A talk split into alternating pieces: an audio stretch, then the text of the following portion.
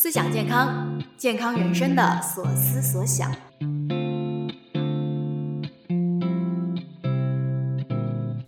这里是 Health Crew 营养师团出品的思想健康，我们会展开说说各种健康话题。无论你有什么样的健康目标，或许可以带着一些关于生活方式的新认知，去到你想要的地方。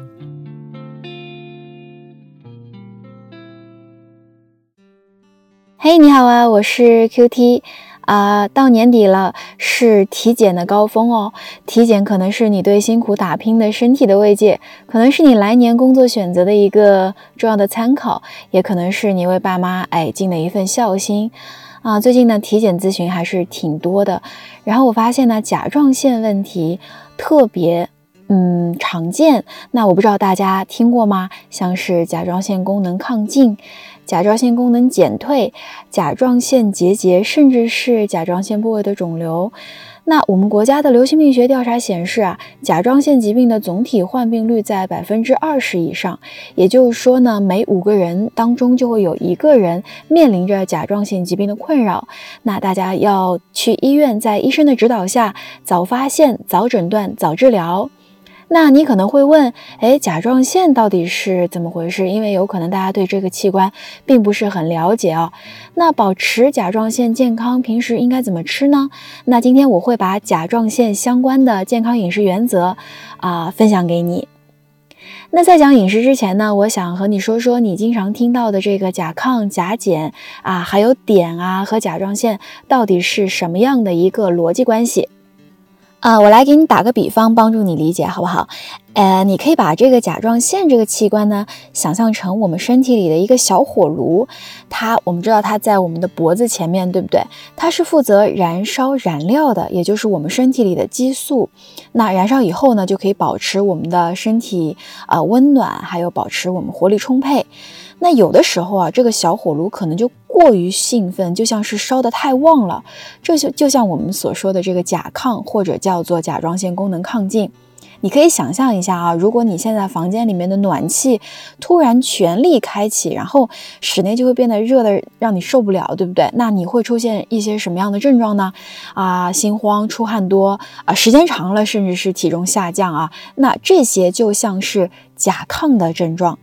那另外一方面呢，如果这个小火炉它变得懒洋洋的，它热量不足了，我们就称作甲减，也就是甲状腺功能的减退。就好像房间里的暖气不给力，屋子就开始变得怎么样，冷冰冰的。你可能会觉得啊发冷啊，疲倦啊，嗯，时间长了，甚至是啊体重增加，就像是甲减患者可能经历的这个情况。那。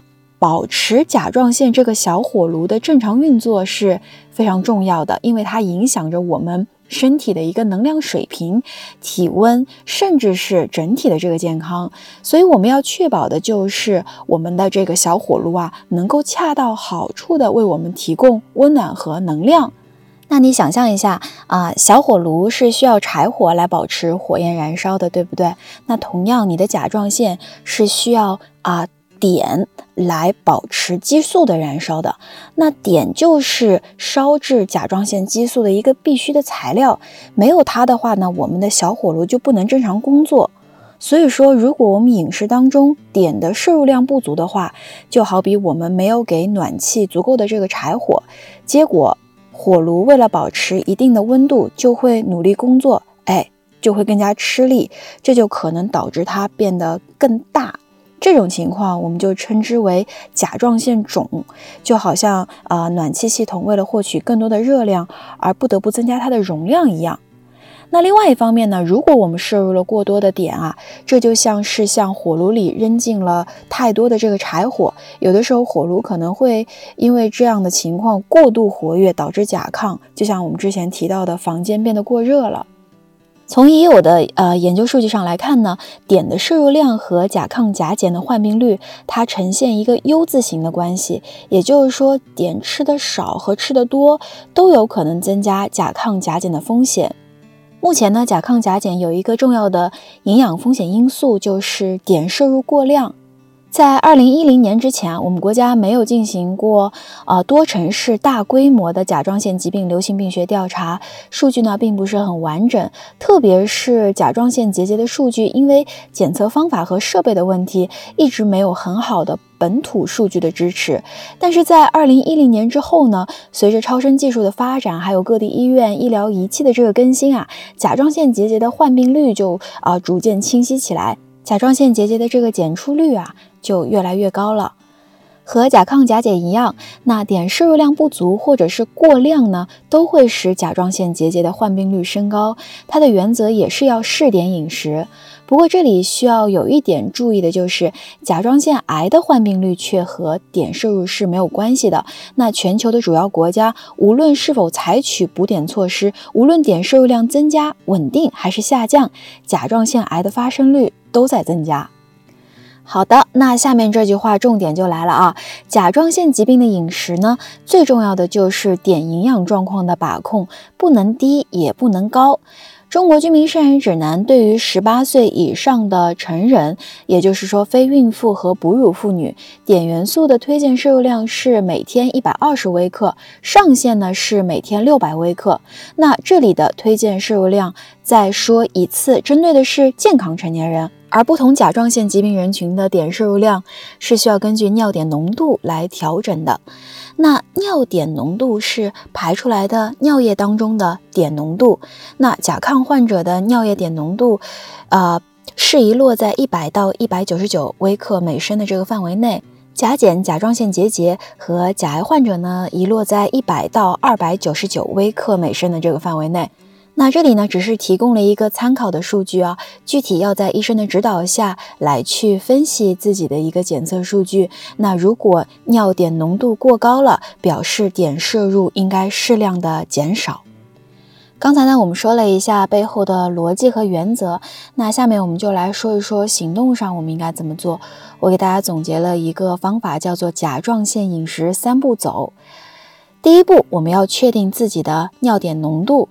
那如果你还没有做体检，你可以在体检中加入尿碘浓度的这个检查。第二个是，如果你已经查出甲状腺功能的异常，那么要到医疗机构去进行尿碘浓度的这个检查，这是第一步。第二步呢是熟悉控碘食物清单。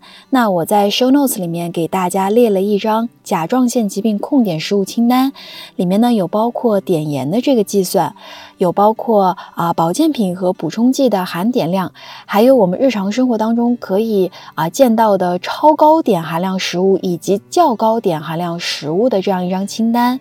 那么如果感兴趣的话呢，可以在 show notes 里面去查阅。这是我们的第二步。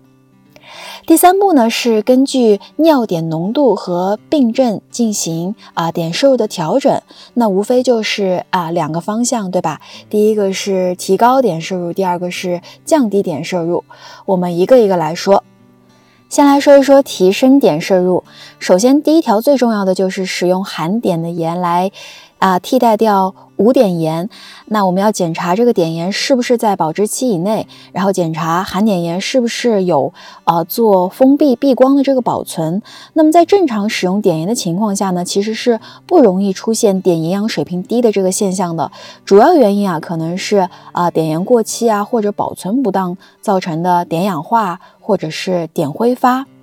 那另外我知道，现在还有很多家庭啊喜欢用无碘的这个海盐。那如果你不想使用含碘盐来进行碘补充的话，也可以选择含碘的复合维生素片来进行补充。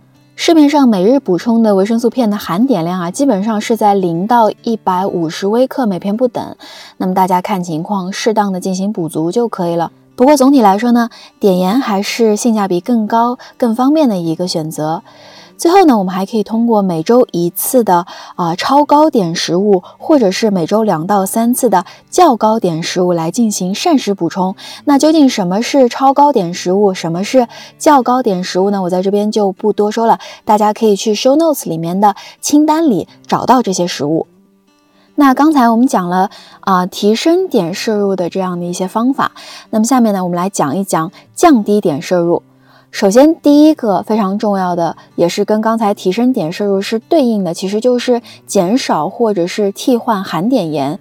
我们的第一步呢，是把自己的含碘盐摄入量减低到居民膳食指南要求的每天六克左右。那如果依然数值偏高的话，啊，你可以去选择使用无碘盐跟含碘盐混合的这样的一个模式，来降低从食盐当中摄入的这个碘元素。第二个就是你去检查一下自己每天的膳食补充剂的这个营养标签是否存在重复摄入的这个问题，因为我们刚才提到过，一般性啊，我们的啊复合维生素片里头其实也有可能是含碘的，那它的碘量到底是多少？你要去看啊瓶子外包装上的营养标签。第三个呢是减少这个超高和较高碘含量食物的一个摄入频率，暂时暂停掉超高碘食物的这个摄入。那么在进行饮食调整三个月之后呢，我们去重复尿碘浓度的检查，根据检查结果进一步去调整我们的饮食方案。好，那我们刚才说的这个提高碘摄入或者是减少碘摄入，都是围绕着跟甲状腺这个器官啊最密切相关的碘元素去展开说的。那么除了碘元素之外呢，甲状腺疾病其实还要关注另外一个硒元素的摄入。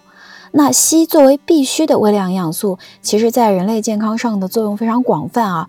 近些年的研究呢，也证实了硒在抗氧化系统、免疫系统以及甲状腺激素的代谢过程当中的一个重要的作用。